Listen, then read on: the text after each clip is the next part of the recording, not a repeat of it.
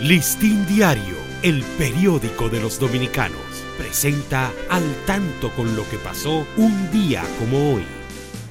3 de agosto de 1492, zarpa del pueblo andaluz de Palos en la actual provincia de Huelva, la flotilla española comandada por Cristóbal Colón y compuesta por las tres carabelas, Pinta, Niña y Santa María, viaje que culminó en el descubrimiento de América. 1860 se inaugura el alumbrado público en la ciudad de Santo Domingo, empleándose para el mismo aceite de coco. Para Listín Diario, soy Dani León. Listín Diario, el periódico de los dominicanos, presentó al tanto con lo que pasó un día como hoy.